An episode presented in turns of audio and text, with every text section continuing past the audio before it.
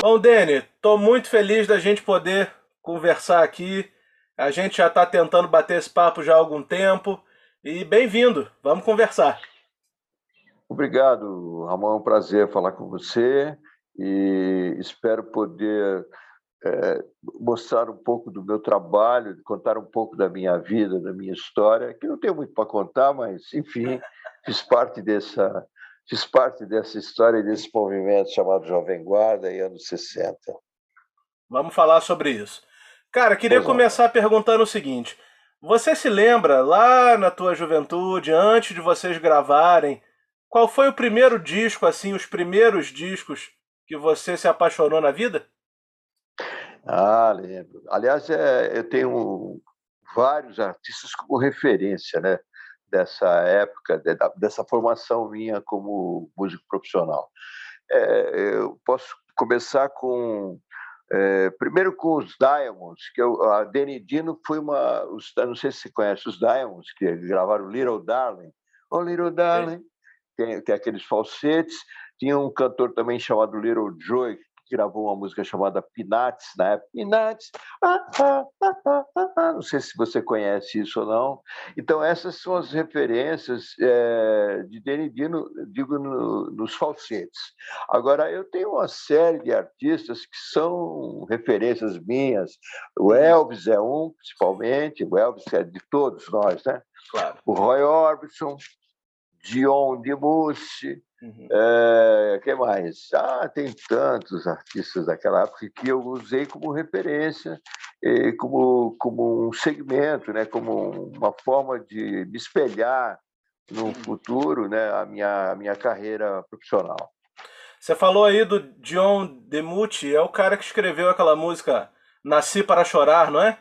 É, exatamente. Hannah Sue is, is Born to Cry. Isso. Eu levo a minha vida, que o Roberto fez a versão, né? Eu levo a minha vida chorando pelo mundo.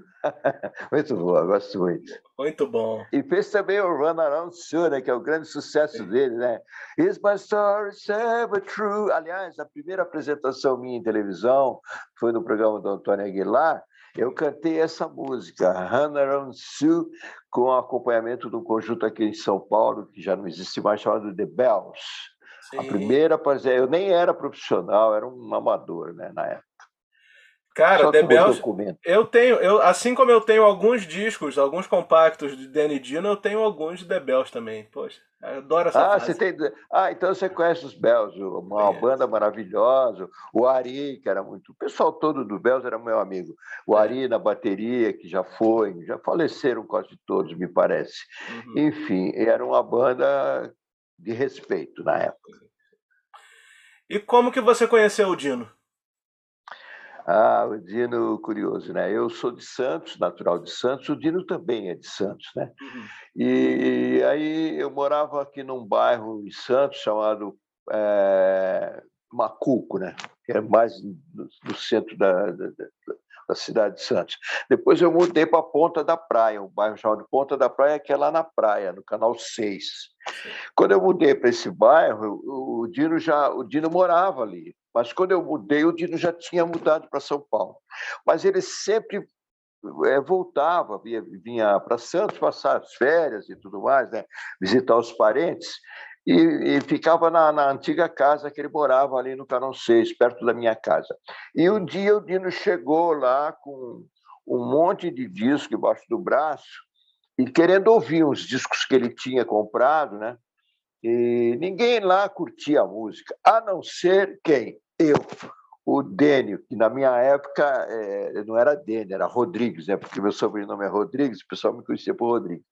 Aí o Dino, o Dino Décio Scarpelli Sim. queria ouvir essas músicas, esses discos, e ninguém curtia a música, a não ser o Rodrigues, ali na esquina. Eu morava na esquina, uma casa de esquina. Aí ele pegou os discos e foi lá na minha casa. Falaram para ele: olha, vai lá na esquina, tem um cara que está sempre na, na, na, área da casa dele tocando violão, ouvindo música. Ele deve, deve curtir, vai querer ouvir essas músicas, esse disco. Aí ele foi. E eu tô, por coincidência, nesse dia eu estava sentado na, na minha casa tinha um chapéu de sol na frente. A gente ficava sentado ali na rede, com violão, tocando, eu, né, no caso.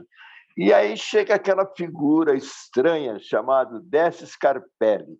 Como é que o Dino chegou? Me chamou a atenção porque ele veio com colete vermelho, com colete vermelho, olha, naquela época, esses 60, não era nem 60, acho que era 59, não lembro exatamente a data, viu, Ramon?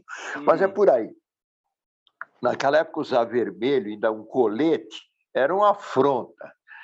E cabelo grande. Aí eu vejo aquele cara na minha porta de colete vermelho, com, com os ilhosos aqui na frente. Depois eu vou te explicar por que esse colete. Uhum. É, os discos embaixo do braço e uma tremenda de uma cabeleira. Aí eu olhei para aquele cara, eu falei, porra, mas esse cara é uma figura, é do meu time, eu falei, porque eu também tinha um tremendo de um cabelão, né? Andava de, de jeans, meu pai era estivador e trazia do, do Porto, de Santo, aquelas calças li, as calças li, sabe? Sim. Então eu andava de li e tal. Não era, eu era família pobre, classe média baixa. Mas o meu pai, como era um trabalhador do Porto, ele trazia essas coisas para mim. Uhum. E aí e, e aí o Dino, eu fiquei olhando o Dino, aquele cara de colete vermelho, cabeludo, parecido comigo, assim. Eu falei, pô, esse cara é do meu time. Aí ele falou, você que é o Rodrigues? Eu falei, sou. Ô, Rodrigues, tudo bem? Eu sou o Décio, eu morei ali na esquina e tal. Eu tô com os discos assim querendo ouvir, mas ninguém curte aquilo é só você, eu acho. acho me falaram que você gosta. Eu falei, ah, claro, sem dúvida. Podemos ouvir? Eu falei, claro, claro. Aí mandei ele entrar, ele entrou, botei a cadeira ali para ele. Aí ele falou, vamos ouvir os discos? Eu botei meu violão no canto assim, ele curtiu meu violão, né, a princípio. Aí eu fui lá dentro de casa, peguei uma eletrônica, tinha uma sonata. Ramon, lembra aquelas sonatas que se desmontava, né? Então, eu fui lá, peguei a minha sonata, era verde, eu não sou palmeirense, mas ela era verde. aí eu liguei a sonata, aí o disco, o Dino me deu os discos. Sabe que disco que era, Raul? É. Era nada mais, nada menos do que Tutti Frutti com Elvis Presley. Red Ted com Little Richard, quem mais? É, do Elvis também tinha é, Heart, Heartbreak Hotel, que era o outro lado, That's Alright Mama. Meu, eu fiquei alucinado quando eu vi essa música. Eu falei, é esse som que eu quero para mim. É isso, porque naquela época eu cantava Orlando Silva, Nelson Gonçalves.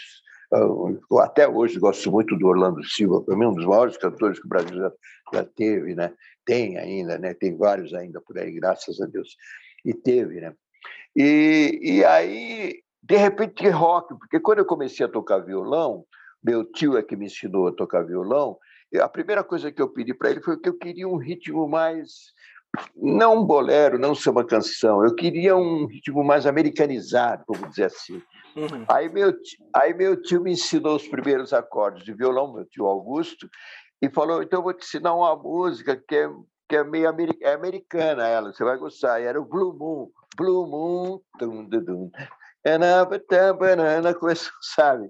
E aí, e aí eu fiquei apaixonado pelo Dino e pelas coisas que ele trouxe, os discos. Foi assim que eu conheci o Dino, uhum. entendeu? Eu não quero me alongar muito, porque eu começo a falar e não paro mais de falar.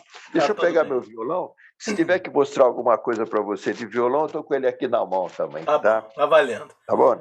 Mas tá eu, vamos avançar um pouquinho no tempo aqui agora, então, porque é o seguinte: eu imagino, pelos discos que você está falando, você deve estar é. tá falando aí da virada dos anos 50 para os 60, né? Início da década Isso. de 60.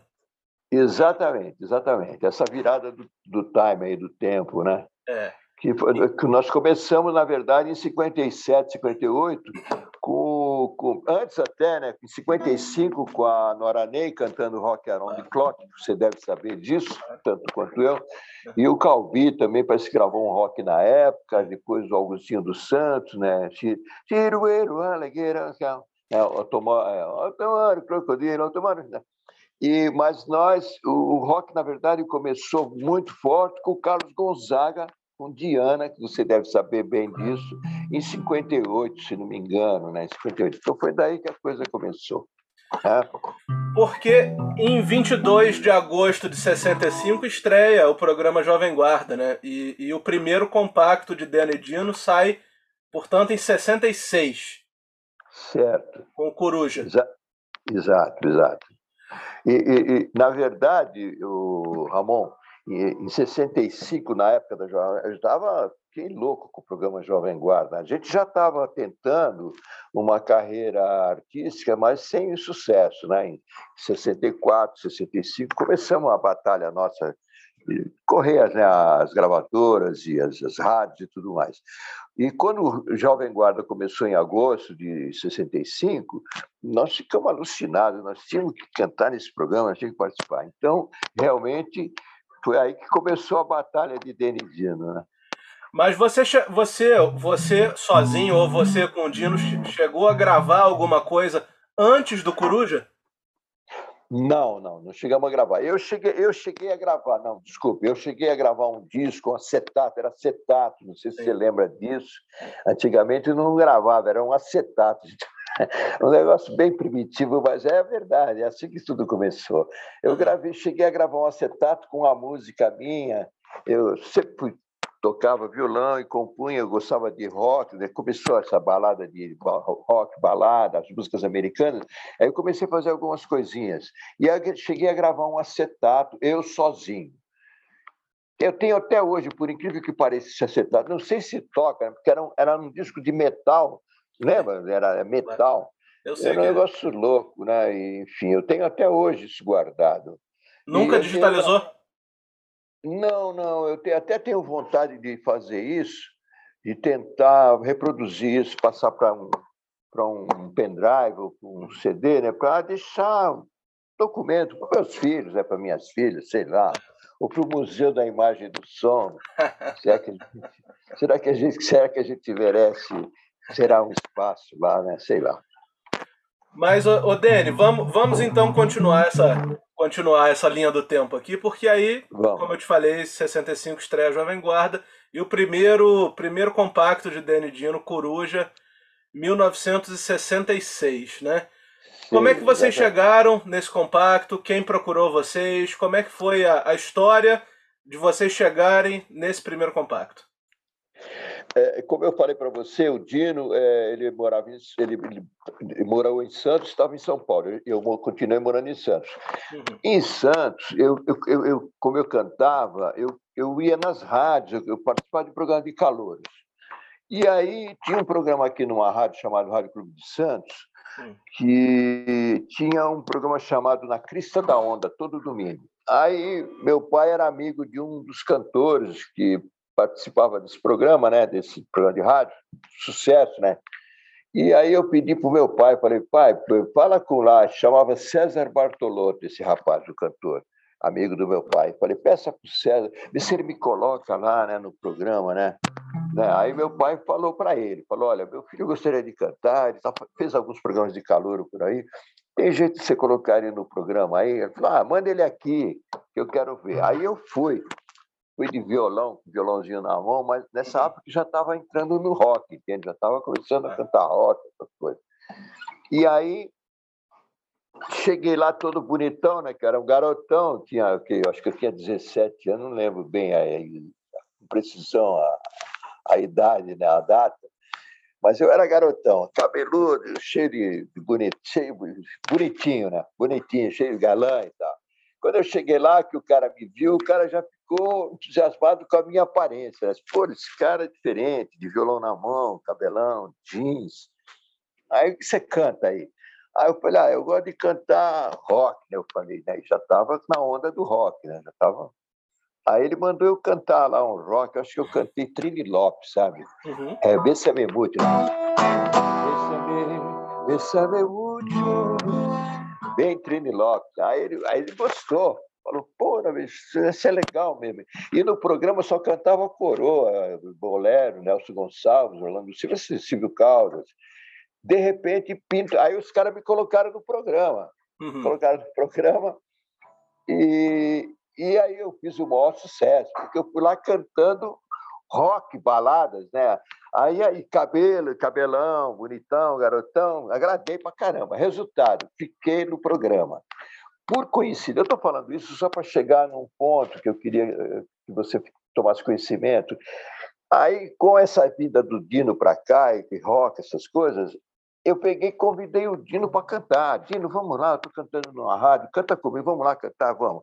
Levei o Dino. Você sabe que, olha que uh, o caminho cruza, né? as coisas se cruzam na vida da gente, os caminhos, né? não é coincidência, é... tinha que acontecer. Eu levei o Dino na rádio para o cara botar o Dino para cantar também, que o Dino cantava bem, tinha uma aparência boa. E aí, chegando lá, o diretor da rádio e o produtor do programa era tio do Dino, olha que coincidência. Cheguei lá, era tio do Dino. Falei, pô, é melhor agora, agora que tu vai cantar mesmo no programa. Se eu já canto, então você. E o Dino começou a cantar lá. Resultado. Isso tudo para dizer que continuamos cantando nessa rádio, eu e o Dino, que eu levei o Dino. Aí a, rádio abriu um programa chamado Festival da Juventude de Jets, que era com um conjunto, que era do conjunto de Jets e levava os artistas da cidade que cantavam rock, essas coisas. E nós começamos a participar desse programa também e começamos a fazer muito sucesso. Resultado, isso aí desagradou os caras do conjunto, porque a gente estava fazendo mais sucesso que a própria banda do, do, do programa, né? do conjunto. conjunto. O programa era do conjunto. E aí o, começou aquele negócio de ciúminho, essas coisas idiotas né? que existem, infelizmente.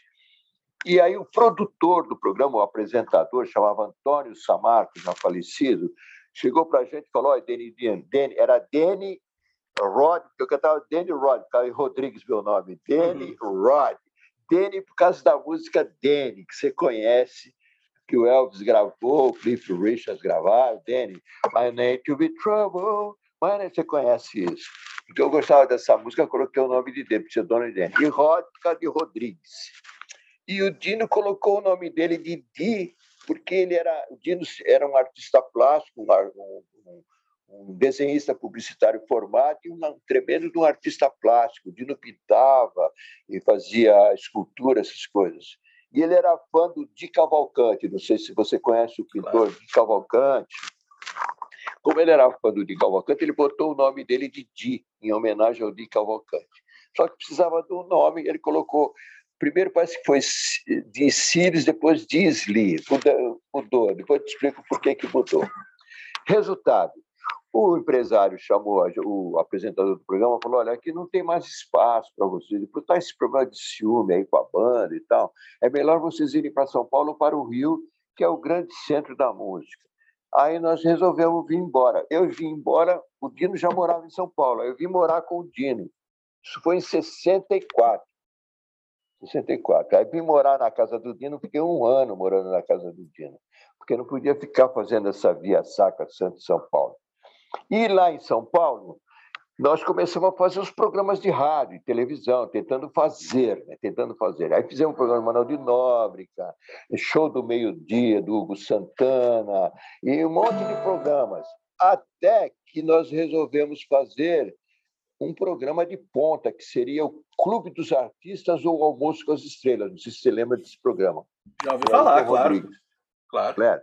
Então, aí nós fomos na, na, na, produção do Ayrton Rodrigues e pedimos para cantar no programa dele. Explicamos que para a gente tinha que cantar num programa como o dele para algum diretor ou produtor de gravadora ver a gente né, e, de repente, eh, mostrar interesse em nos contratar. E foi o que aconteceu fizemos o programa Almoço com as Estrelas, uhum. e aí o Tony Campelo estava assistindo o programa, ele era diretor artístico da, da gravadora Odeon na época, e resolveu contratar a gente. Foi assim que começou a balada, desde a caminhada nossa como profissional, né? Aí Desculpa, o primeiro compacto, o primeiro compacto tem Coruja, né, que foi um grande sucesso.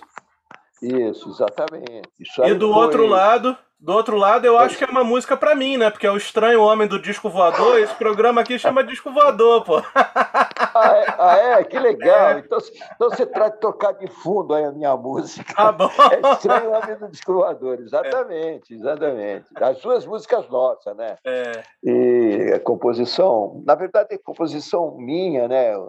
Porque eu que tocava, eu que compunha. Mas aí, na, na hora de juntar as, as coisas todas. Aí o Tony Campeiro que falou, Dene, põe o nome do Dino nas composições também, que aí fica, dá peso né, na, claro. no trabalho de vocês. Aí começamos a fazer como Leno e McCartney, né? Eu fazia, o Dino me colocava nas coisas dele, eu colocava nas minhas, e foi assim que nós fizemos. Isso em 60, você ter uma ideia, a Coruja foi gravar. Nós assinamos o contrato com a Odeon em, em novembro de 65 e gravamos no dia 7 de fevereiro de 66 a música Coruja. 7 de fevereiro de 66. E, a, e o disco foi lançado no dia da mentira, no dia 1 de abril. Você lembra como é que toca essas aí, cara? Toca um pouquinho aí pra gente. Toca, claro. Coruja primeiro, tá? Deixa eu pegar uma palheta aqui, que eu vou tocar com a palheta.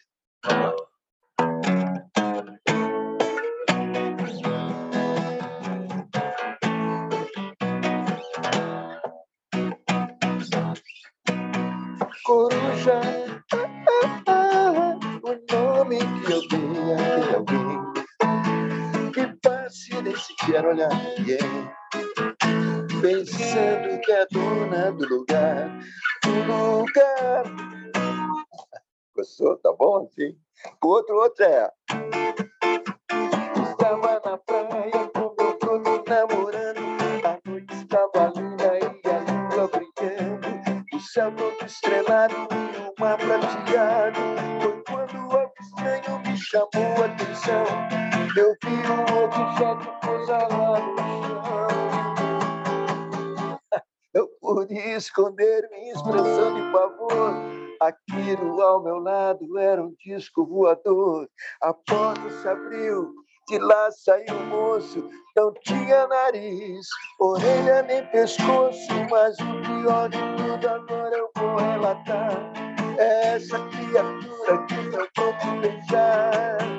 Aí então, e aí, vai embora.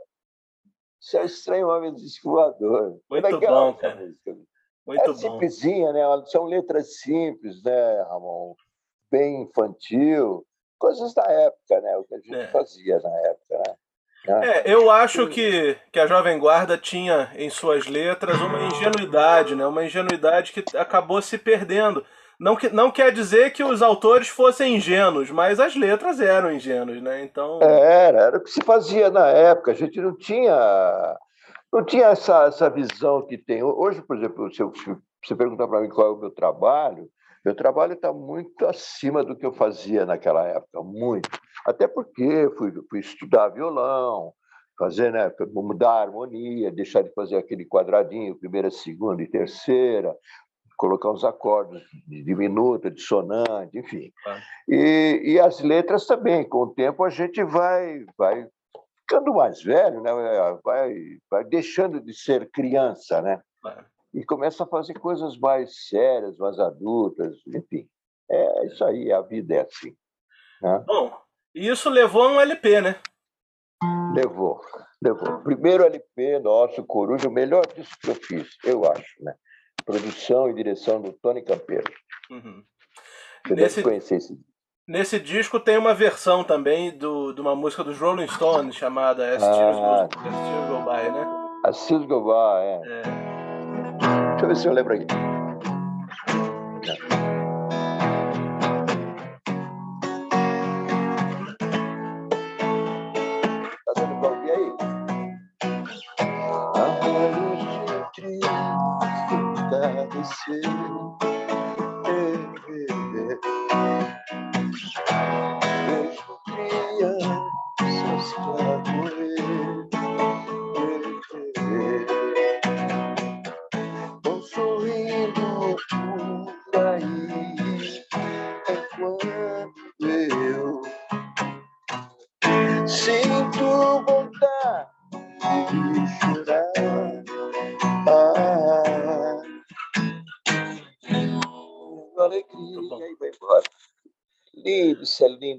Linda essa música. Muito bom. Me identifico muito com ela, né? É. E gosto dela em inglês, né? É. É, If it's the even of a day.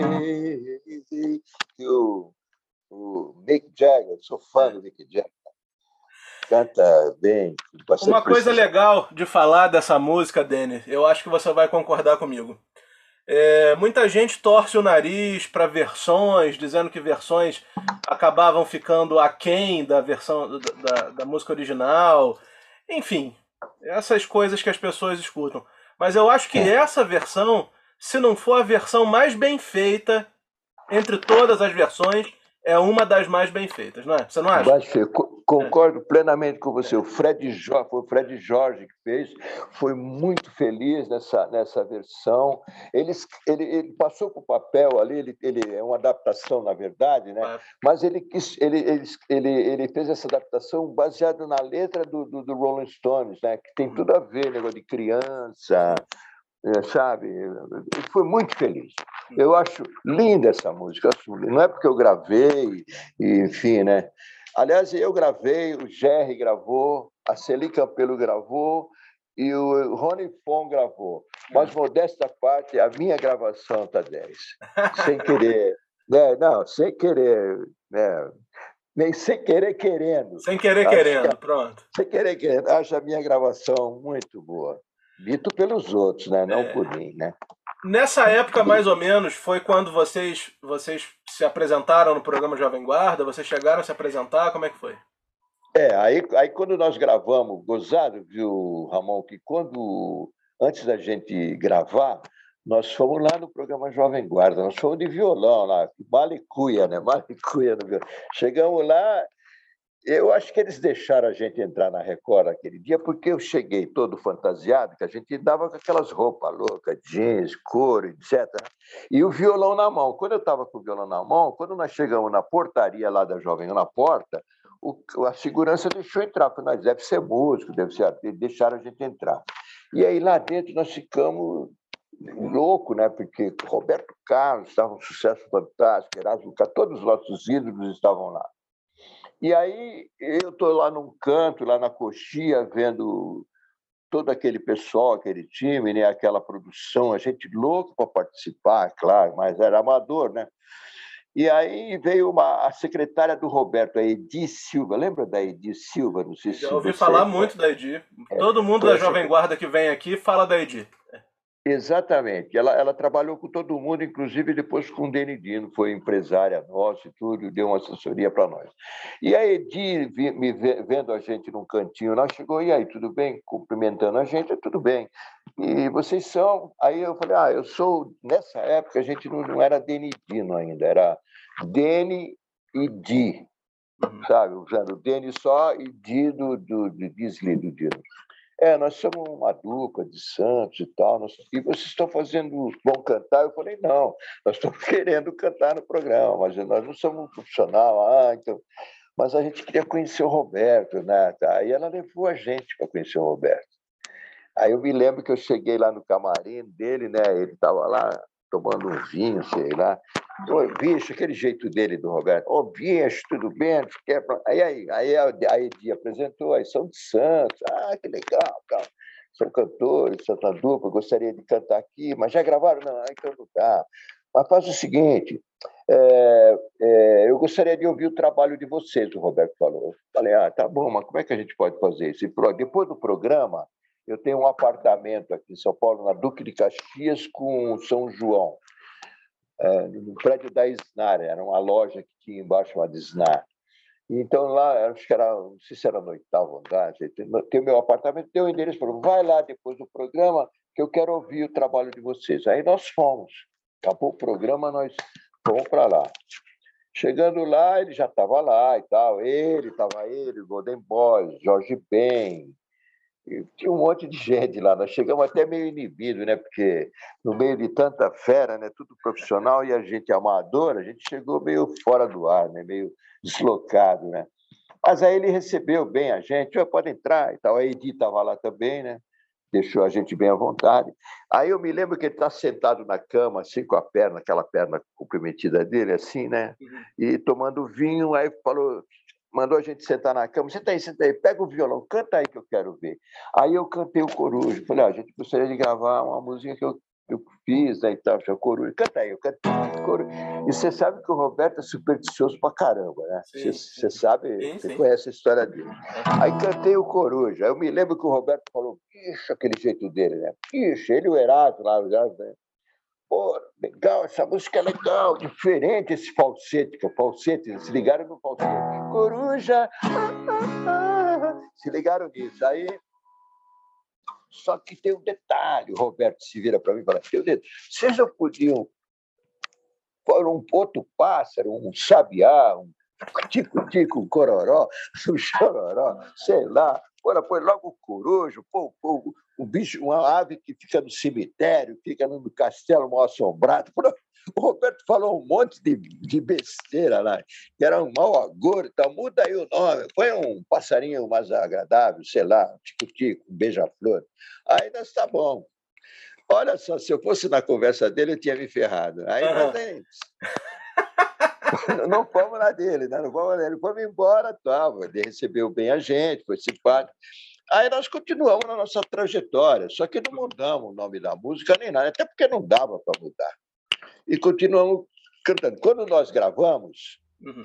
que a música, a, nós gravamos isso saiu em abril, né? primeiro de abril. A música começou a ir devagar, devagar. Quando foi mais ou menos em agosto, nós estamos estourados já em São Paulo, né? O Coruja. E aí ele chamou a gente, falou: pô, eu quero esses caras no meu programa, eu quero esses caras, mesmo com a música de Balagoro, ele falou: pô, primeiro lugar na parada no Brasil todo tem que, tem que cantar na Jovem Guarda, tem que cantar. Aí foi, foi lá, a Record foi buscar a gente e nós fomos contratados né, do programa Jovem Guarda, chegamos a ser contratados. E foi assim que nós fomos para o Jovem Guarda. É, mas é legal saber que vocês, vocês foram lá antes do, antes do sucesso, né? É, essa história eu não sabia. Muito interessante. É, antes, é, antes do sucesso. E é gozado, viu, Ramon, que o Roberto, o próprio Ayrton Rodrigues, né, do programa Almoço, eles não recebiam ninguém, viu, que não fosse profissional. Então é aquilo que eu digo sempre: nós estávamos na hora certa, no lugar certo, com a pessoa certa e no dia certo. Você entendeu? Acho que foi isso que facilitou tudo para nós. Porque normalmente essa gente não recebia ninguém que não fosse profissional, entendeu? E nós temos a sorte de eles nos receberem. Entendeu? Bom, Dani, então 1967 saiu o segundo LP da banda, não é isso? Segundo LP do Denidino. É, curiosamente, Ramon, nesse disco tem uma música que eu gosto muito que chama Para Ver Você Chorar, não sei se você conhece. Sim. Você falou. Eu vou abaixar o tom que tá meio alto aqui. Tá.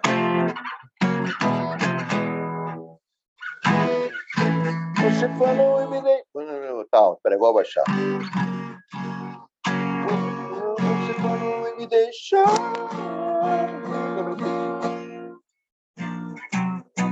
Pensando que eu fosse chorar. Ah, ah, ah, lembra disso? Lembro.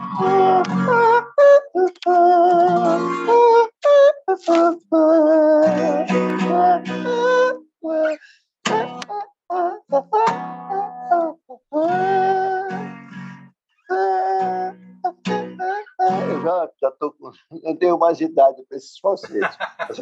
Eu, eu, tento fazer, certo? Tem que abaixar o tom. Você viu que eu abaixei considerável. Sim lá, aí só fiz um fascinido aqui. Mas mesmo assim ainda tá, tá deu para fazer.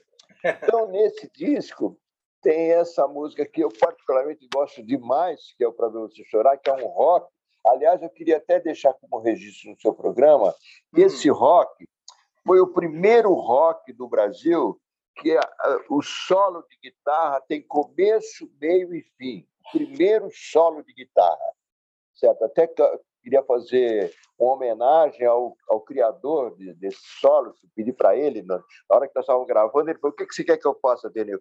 Falei, eu quero que você faça o solo começo, comece solando, faça no meio e termine solando. Uhum. Ora, tudo isso, falei, tudo isso. Por quê? Porque naquela época os solos era o sax, não sei se você lembra disso, claro. ou órgão, aqueles órgãos de Atron, é, Caribbean, né? É Farfisa, tinha os italianos, Farfisa e tudo mais. Mas não tinha solo de guitarra, aquele tremendo solo de guitarra não tinha. Então, primeira música com solo de guitarra, começo, meio e fim, foi na minha música para ver você chorar. Eu acho que é o marco do, do, do, do, do solo em rock and roll dos anos 60. O Carlini, do, do Tutti Frutti, disse que é o ovelha negra dele, mas não é. É a minha música. Modéstia à parte é a minha música. E quem tocou e... essa guitarra? Luiz Wagner, guitarreiro. Ô, oh, cara, Wagner. que isso, que maneiro. Que legal. É, Luiz Wagner, que já foi Deus o tenha num lugar maravilhoso lá. O Luiz Wagner, Luiz Wagner, ele tinha uma banda, né? Os Brasas, não era isso? Os Brasas, foi com eles que eu gravei, com eles uhum. que eu gravei. Ah, legal. Eu gravei essa música e, e eu, eu sempre falo isso e chamo atenção para o Wagner. O Wagner foi, foi o pioneiro, é o precursor de solo de rock solos mesmo, né? Que é uhum. como a música Johnny B. Good do, do Chuck Berry, que para mim é o marco do rock and roll, é o Chuck Berry tocando Johnny B. Good e o Bill Haley com Rock Around the Clock. Claro. Para mim é o marco do rock and roll no mundo, entende? Tudo começou daí. E a minha música, modéstia à parte, no Brasil, eu acho que foi a minha música. Né? E o Luiz Wagner, sempre tiro o chapéu para ele, vou tirar sempre. É, e quando vocês, quando vocês faziam shows, Dani, nessa época, vocês levavam os brasas também? Não, teve, teve alguns shows que eu fiz que os brasas foram com a gente, mas eu tinha uma banda, tinha uma banda, chamava os Corujões até, né? Não tinha, não, os Corujões. Aí eles mesmos que deram o nome, né? Ai, Dani, põe os Corujões. Aí tá, os Corujões. Denidinho e os Corujões. E eu tinha um guitarrista que eu fui buscar nas bocas de, das boates de Santos, chamado Jackson dos Santos Melo. Já morreu também, morreu de forma trágica também. Não, não importa dizer o como, mas foi trágica a morte dele. E, porque era um cara louco, sabe, sabe, drogas e sabe como é que é, né, a música daquela época. E esse cara se chamava Jackson dos Santos Melo e o apelido dele era Satã. Por que Satã? Porque ele era um demônio tocando guitarra. Olha, pra, eu, eu diria para você que foi um dos maiores guitarristas que eu já vi tocar na minha vida, com esse cara. Isso naquela época, imagina se fosse hoje. Eu digo naquela época. Isso reconhecido pelo Wagner, o Wagner achava ele o máximo, todo mundo que tocou com ele falou: esse cara não tem para ninguém, meu. Era a escola do Jimi Hendrix misturado com os grandes guitarristas da época, entende? Só por a... uma referência. É. E aí vocês continuavam indo no programa Jovem Guarda? Como é que era essa interseção aí entre vocês e, e o programa nessa época? É, aí, aí nós continuamos, como nós fizemos muito sucesso, o Coruja foi muito sucesso, e depois a, eu, eu, gravei o segundo disco também, que não cheguei já a tocar na Jovem Guarda, porque já estava fora da Jovem Guarda. Uhum. É, Aí o Roberto mandou contratar a gente, chamou lá, chamou o Marcos Lázaro, falou: contrata esses caras, eu quero os caras no meu programa, com exclusividade.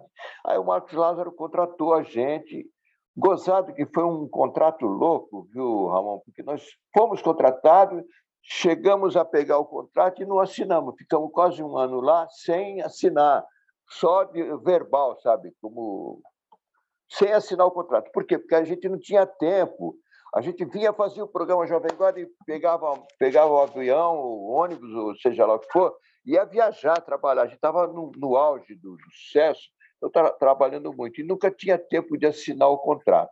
Uhum. Quando nós fomos assinar esse contrato, aí o que, que acontece? Quase um ano depois, eu não concordei com as bases salariais. Aí o que, que acontece? Não assinamos o contrato. Fomos o primeiro artista, nós e os, os incríveis, a dizer tchau, Jovem Guarda, e ir embora. Enquanto todo mundo queria cantar na Jovem Guarda, nós pegamos o nosso boné e falamos: não, vamos embora. Ou paga o que eu quero, ou nós não vamos cantar mais aqui. Aí, então, vamos. Uhum. O Marcos Laje ainda usou uma frase que eu não esqueço nunca. Né? Ele se virou para mim com o contrato na mão falou: Denidino, está aqui o contrato, vou botar na gaveta, vamos para casa, pensem direito. Eu errei, sabe, Ramon? Confesso a você que eu devia ter assinado esse contrato. É que eu não tinha um empresário, e meu empresário era o Marcos Lázaro, da Record. Ele estava puxando as brasas, a, a sardinha para o lado da Record, não é só para o Denidino, entende? Uhum. Resultado, se ele chegasse para mim e falasse, Deni, assina esse contrato e por três meses ou até o final do ano, quando for o ano que vem, se vocês estourarem um disco, fizer o sucesso continuar fazendo o sucesso que estão fazendo, a gente renova por mais, nas bases que vocês querem ou uma base mais ou menos parecida, né? Uhum. Não, ele não falou isso para gente. Então ele pegou o contrato, mostrou para mim e falou: "Olha, Denidino, tá aqui. Quem não faz, ele me lembra dessa frase dele, viu, Ramon? Quem não faz recorde, ele era, ele era judeu argentino, é Denidino, com charuto na boca, Denidino, quem não faz recorde não faz sucesso. Falou assim na nossa cara. falei, ah, é? Aí eu falei, ah, tá bom, dá o um contrato. Aí ele deu, pensou que eu fosse assinar. Eu peguei, rasguei o contrato, joguei na mesa dele, falei, olha, se você resolver pagar o que eu quero, eu volto aqui, senão que logo. E vou provar para você que quem não faz Record também faz sucesso. E nós fizemos, viu, Ramon? A música para ver você chorar que eu cantei agora para você era um lado do disco. Isso em 67, a gente já não estava, já quase no final, já não estava mais na Record. E a música Ciúme, você deve ter conhecido. Sim. Conhece Ciúme, é a marcha rancho que não tem nada a ver com Jovem Guarda, que foi um dos maiores sucessos da carreira de Denidino.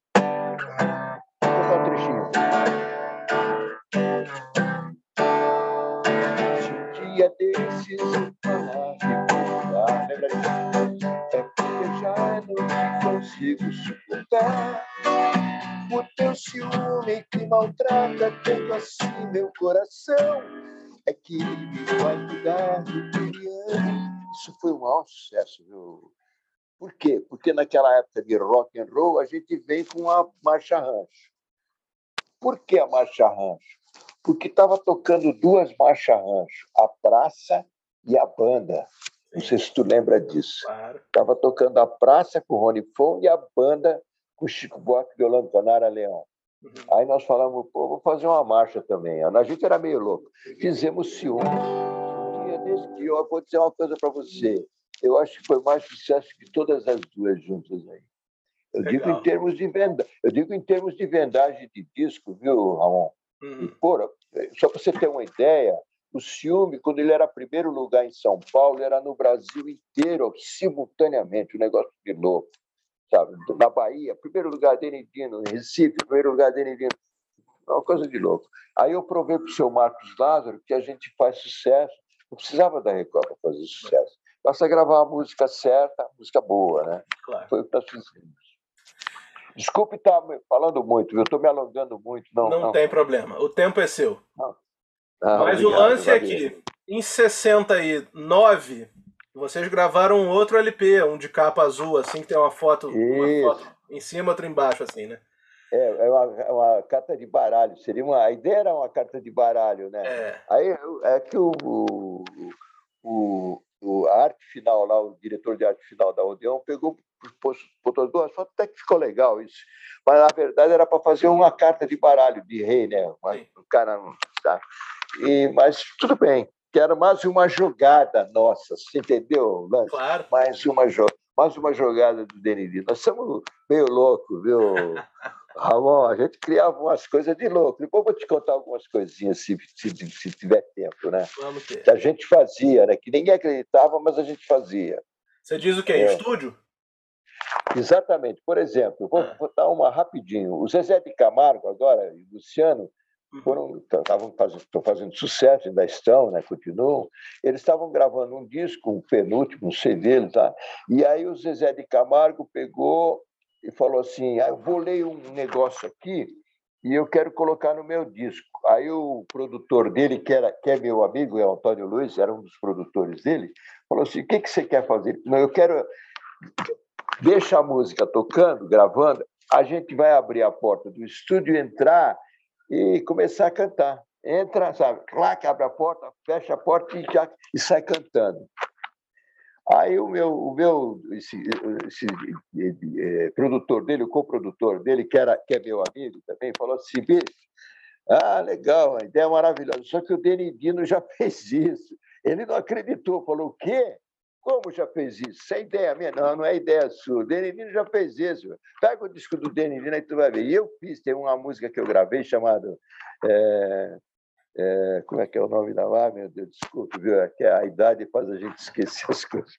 É, eu vou lembrar o nome da música. Eu fui gravar essa música, eu queria bolar um negócio. Eu e o Dino, o que, que nós vamos fazer? Falei, vamos fazer o seguinte: na hora que estiver gravando, a gente vai, vai é, abrir a porta do estúdio, isso tudo gravando, como o Zezé queria fazer, abrir a porta, entramos, os passos, barulho dos passos, né, plá, plá, fechamos a porta, aí eu pergunto pro, eu pergunto para você, Dina, eu falei, eu pergunto para você que horas são, aí você responde a hora, e é verdade, nós fizemos isso.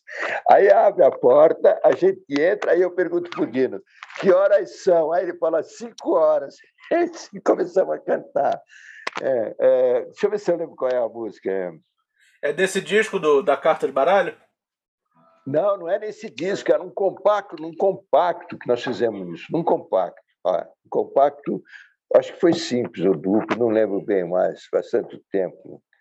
Quando pensamos nesta vida, temos de encontrar coisas que acontecem sempre, é o nome da música. É uma letra interessante essa música, viu? Muito boa. Então, essa é isso, uma das, uma das coisas de louco da gente, né? Por exemplo, uma, vou contar mais uma para você, Ramon. Por favor. Eu, te contar. eu ia gravar uma música, um tremendo de um rock, chamado Ri Melhor que Ri no Fim. Não vou ligar. Tem um, tem um falsete aí que hoje, mas nem que me mate, que me amarre, eu não faço mais, né? É, essa tá no disco da carta, né? É, essa tá, essa tá no, no, no é, exatamente, está no disco. Chama Ri Melhor que Ri no Fim. O que que nós fizemos? começa já com o solo do caramba, que é o tal de Satã, que eu te falei que faz esse solo. Esse guitarrista que tocava comigo. Eu levei ele para gravar comigo no Rio de Janeiro com os Fevers, e ele tocando, ele solando. Aí a gente precisava bolar um negócio diferente. Tal, que não. Aí nós estávamos. A fita de, aquela fita de meia polegada, o técnico estava mexendo nela e ele pegou, botou ela, só que na hora dele colocar a fita, ele botou ao contrário, ficou. Aí eu olhei aquilo e falei, pura, que legal isso aí. Põe no nosso disco. Nós falamos, né? Como pôr no disco? É, não. Põe assim, a, a, abre a faixa e aí solta a nossa música. Aí pode, você pode olhar e que você vai ver.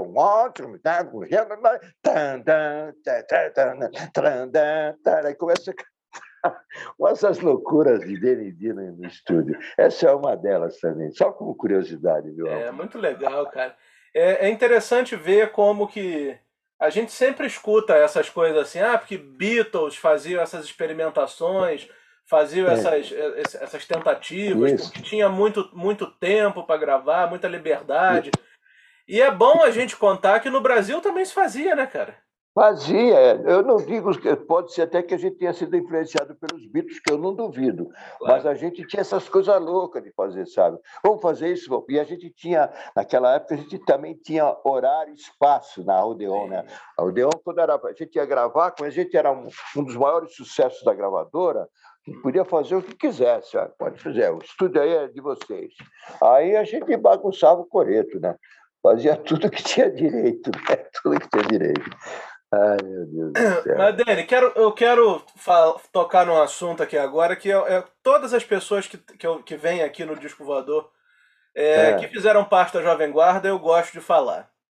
Pois não. Esse, esse teu disco que a gente está falando, o da Carta de Baralho, ele é de 1969. Portanto, Nove, é. o programa já tinha acabado. O Roberto sai já. em janeiro de 68 e o programa de fato acaba em junho de 68.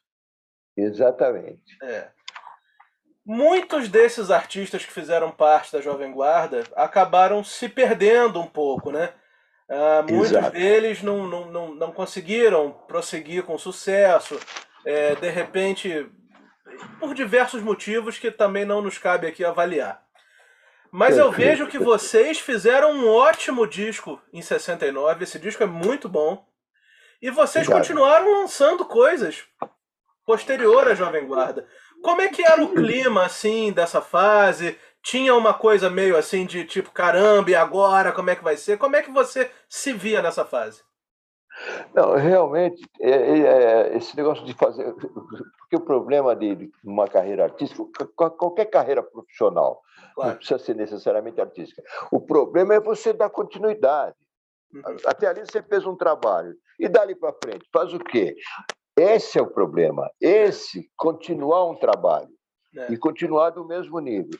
Então, o que, que acontece? Eu costumo dizer que a Jovem Guarda podia ter sido, hoje, ainda hoje, hoje já não é mais, se vai concordar comigo, hum. não, é, não tem mais o devido respeito que deveria ter o movimento da Jovem Guarda. Por quê? Porque a qualidade era, era ruim, sabe? Os artistas da Jovem Guarda não deram continuidade ao trabalho. Um amigo meu falou um negócio para mim, E eu, eu achei que ele, ele tinha toda a razão, sabe, de falar. Um cara até que vai ser meu agente agora, vai trabalhar comigo, apesar de não estar em fim de carreira, mas eu vou continuar na ativa, né? Continuo na, é. não, não, estou na mídia, mas continuo na ativa. Claro. E ele quer agenciar essas coisas. E ele se virou para mim e falou: Denis, sabe qual foi o grande problema da Jovem Guarda? Eu falei, não, eu até gostaria de saber, porque eu sempre questionei o trabalho dos meus colegas, não criticando, viu, Ramon, sem espírito crítico, para dizer o seguinte, que nós não demos continuidade, sabe? devia ter ficado gravando uma música atrás da outra, e coisas boas, coisas ruins, não importa, mas devia ter continuado, e mostrando o trabalho que tinha ser feito. E esse meu amigo falou, sabe qual é o problema da Jovem Guarda, Denis? É o, é, a, é o movimento de um ídolo só.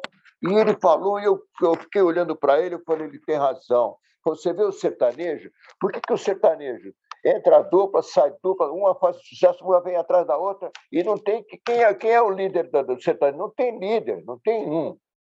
Não tem um. Ah, é o Sérgio Reis? Não é. É o Zezé de Camargo? Não é, já foi. É o Vitor Ilhéu? Não, não é mais. É o Bruno? Não é. Então não é, não é movimento de um ídolo, de um, de um aço só de um ídolo. É vários. Então, aquele que chegar vai tomando lugar, vai se tornando rei. Enquanto estiver fazendo sucesso, é rei. O caso da Jovem Guarda, o passo mal foi esse. É Roberto, Carlos, Erasmo e Vanderlei. Acabou, não existe mais outro. Você fala em Denidino, tem gente que vai torcer o nariz Denidino. É, Denidino, é. Aí você fala, é, aqueles caras, barbicha, que cantava coruja. Quando ele fala coruja, aí todo mundo lembra. Ah, coruja, lembro dessa música. Mas falar no nome ninguém lembra. E vai acontecer o quê, o quê, Ramon? Vai acontecer com todos nós da Jovem Guarda, com exceção do Roberto Erasmo e Vanderleia. Daqui é. 10 anos não se fala mais em ninguém. Por quê? Porque é o movimento de um artista só, de um ídolo só. E nós não demos continuidade, apesar de eu ter feito várias outras coisas boas, por sinal, não demos continuidade ao nosso trabalho. É isso aí. Olha, adorei essa tua definição, mas também quero dizer o seguinte: quero colocar mais uma pimenta aí nesse teu, nesse teu, nessa tua receita. É, eu acho, eu acho que sim, faz sentido a questão de ser um movimento de um ídolo só. É, acho que o Roberto ficou com uma distância muito grande dos outros, inclusive ficou. do Erasmo e da Vanderleia. Né? Ficou, exatamente, tem razão. Mas eu acho também, cara, que tem, tem um ponto, dois pontos até. O primeiro deles é um, é um, um completo mal entendido da crítica que tentava atribuir ou tentava extrair da, do, dos artistas da Jovem Guarda um comportamento totalmente incompatível com a proposta. Ou seja, os caras queriam que vocês se posicionassem politicamente, coisa que nunca foi a ideia. Nunca. Eu te... Olha só, mês que vem eu faço 33 anos, então eu não vivi nada disso. Meu interesse é histórico. Eu leio, eu pesquiso, eu compro os discos. E exatamente essa impressão que eu tenho. As pessoas exigiam que vocês tivessem um posicionamento que nunca foi a intenção de nem do Roberto, nem do Erasmo, nem de Denidino, nem de Renato de Silva Caps, nem de fi... ninguém. Então, essa é uma ninguém. coisa. Segunda coisa. Agora positiva. Com a internet, com a, a, a, as redes sociais e com as possibilidades da gente, eu na minha casa e você na sua, eu poder falar com você, gravar sua imagem, gravar teu áudio, é uma chance desses artistas terem uma entrevista definitiva, longa e deixar um registro completo, falando de tudo, falando de todas as possibilidades. Porque se não for, modéstia à parte, se não forem pessoas como eu, porra, cara, Exatamente. como é que vai ser? Vai ser. Como é que vai ser? Exato. Os discos vão ficar aí para uma meia dúzia? Não é, cara. Você tá aí, você tá vivo, você fez um monte de música, você tem seus discos, você tem sua história. A gente tem que contar essa história. Certo. Concordo é. plenamente com você. Exatamente. Então, então assim, ainda que, ainda que essa, essa, essa pessoa que tenha te dado essa opinião aí de ser um movimento de um ídolo só esteja correta, eu acho, eu acho que ainda é tempo da gente contar a história de todo mundo. E, e é por isso que eu estou aqui, um dos motivos que eu estou aqui. Obrigado, e agradeço inclusive isso, agradeço. Olha, eu vou dizer, graças a pessoas como você, que nós já estamos aí ainda na mídia, por incrível que pareça. Pode até, ser, até não ser a mídia que a gente merecia é, estar ou deveria estar, mas graças a vocês é que nós estamos aí ainda. Senão é. já estava morto, já. Tá. Nadamos e morremos na praia, sabe aquele negócio? É verdade. Mas, enfim, isso, isso é um problema do Brasil, né? Uma coisa meio que culta. O Brasil Exato. vai esquecendo, vai puxando para baixo do tapete é. é. algumas pessoas. Eu, eu, eu, costumo, eu uso uma frase, viu, Ramon, que até coloco em todos os meus comentários e tal. Uhum. Eu digo o seguinte: é, o país que não tem ídolos e nem heróis não tem passado. E que não claro. tem passado não tem história para contar. Eu costumo é falar isso. É e é verdade, né? Agora eu vou dizer uma coisa para você, ah. se for, acho que é boa. Ah. Eu estou com um projeto aqui, estou aqui no computador, estou escrevendo e tal, eu tenho a mania de escrever, né?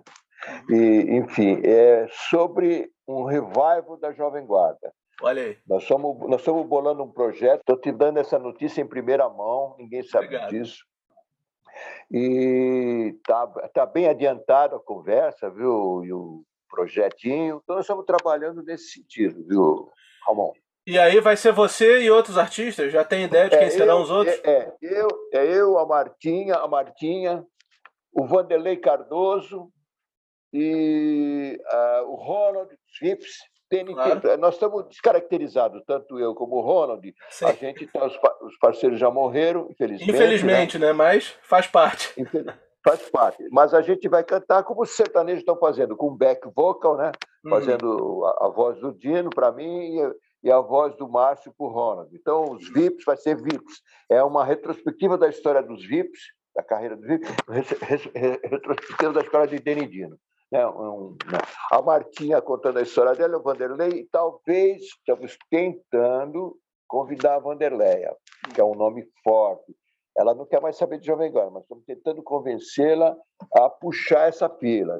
Seria muito bom para nós. Espero Com que certeza. ela aceite o convite. Entendeu?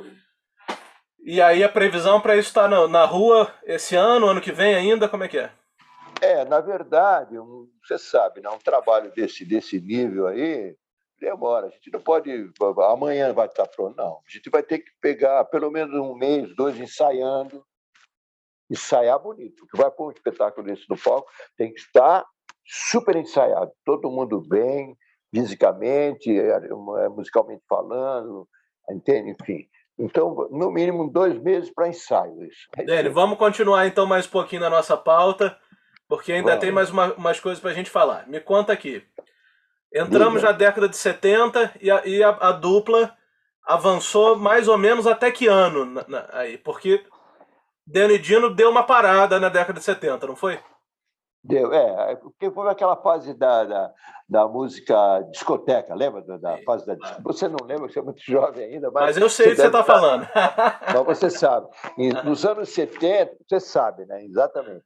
Nos anos 70, começou a discoteca. Aí acabou músico, acabou a música, acabou show para nós, acabou músico de música, banda musical, porque virou discoteca, aquela, aquele batistaca, era tum, é bonito, até gosto, mas acabou o trabalho para nós. Então ficou quase um ano, uma década, só esse tipo de trabalho. E uhum. nós, aí nós caímos nesse, nesse, nesse ostracismo, vamos dizer assim, né?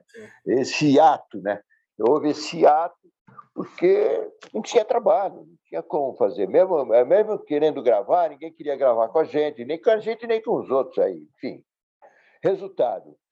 É, mas a gente continuou tentando eh, se manter na, na, na, na ativa, sabe?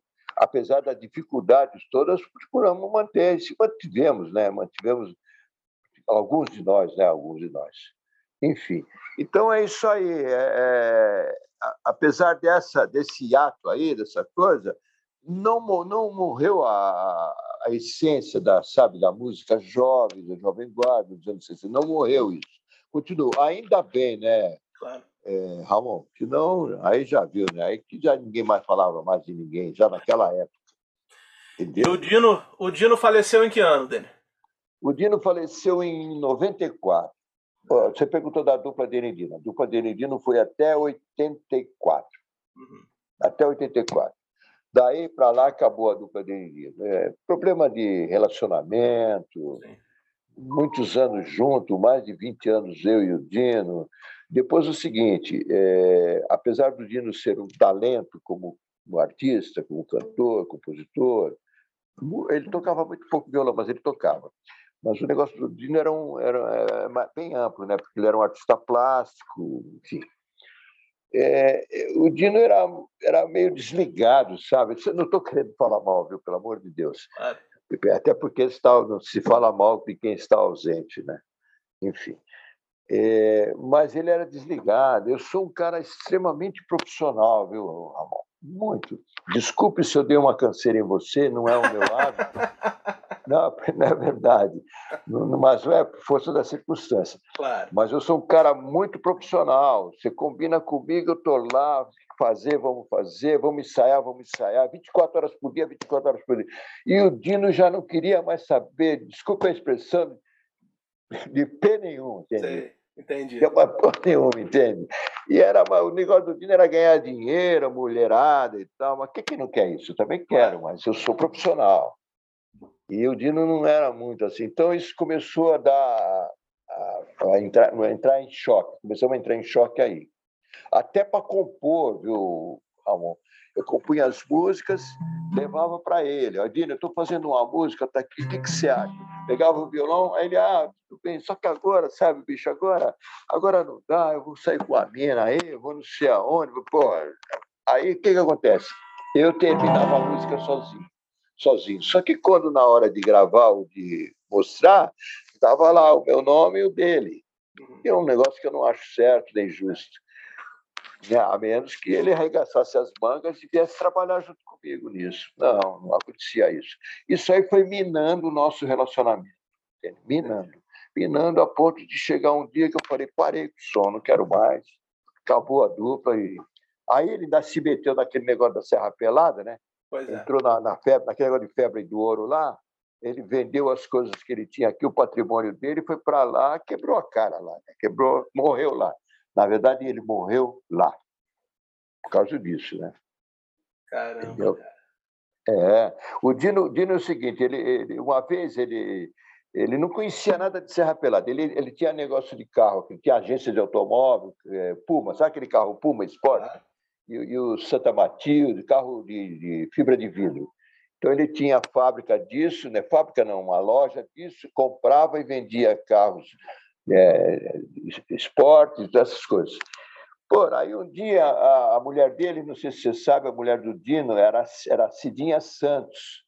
Hoje ela se cantava com o nome de Cíntia, tava, é, tinha um programa de rádio na Rádio Capital, Cíntia, era a cantora Cidinha Santos da Jovem Guarda. Jovem Guarda. Você vai ver a Jovem Guarda lá, o que tem de vídeo, ainda aparece a Cidinha lá. Mas a Cidinha de que Denidino, Denidino nem aparece, mas a Cidinha está lá.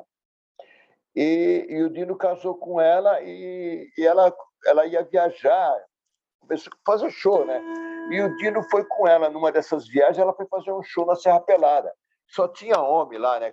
Eles queriam levar a mulher, ela se tinha uma mulher bonita, sabe? Só que o, o Dino era marido, ele falou, só que ela vai, mas o senhor for junto.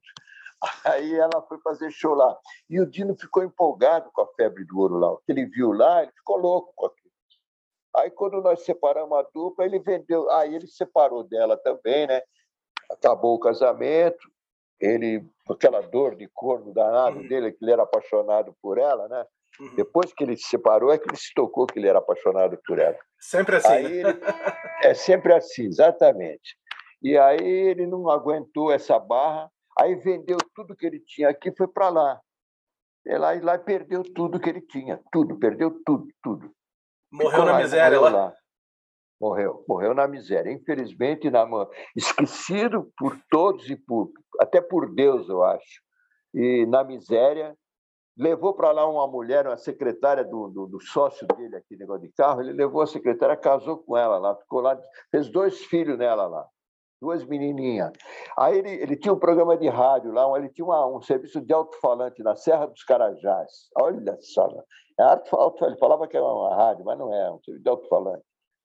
E ele falava que ele, ele ia ficar lá para ele tentar recuperar os bens dele. Ou ele recuperava os bens dele, ou ele morria lá. Ele morreu lá. Não conseguiu, não conseguiu recuperar.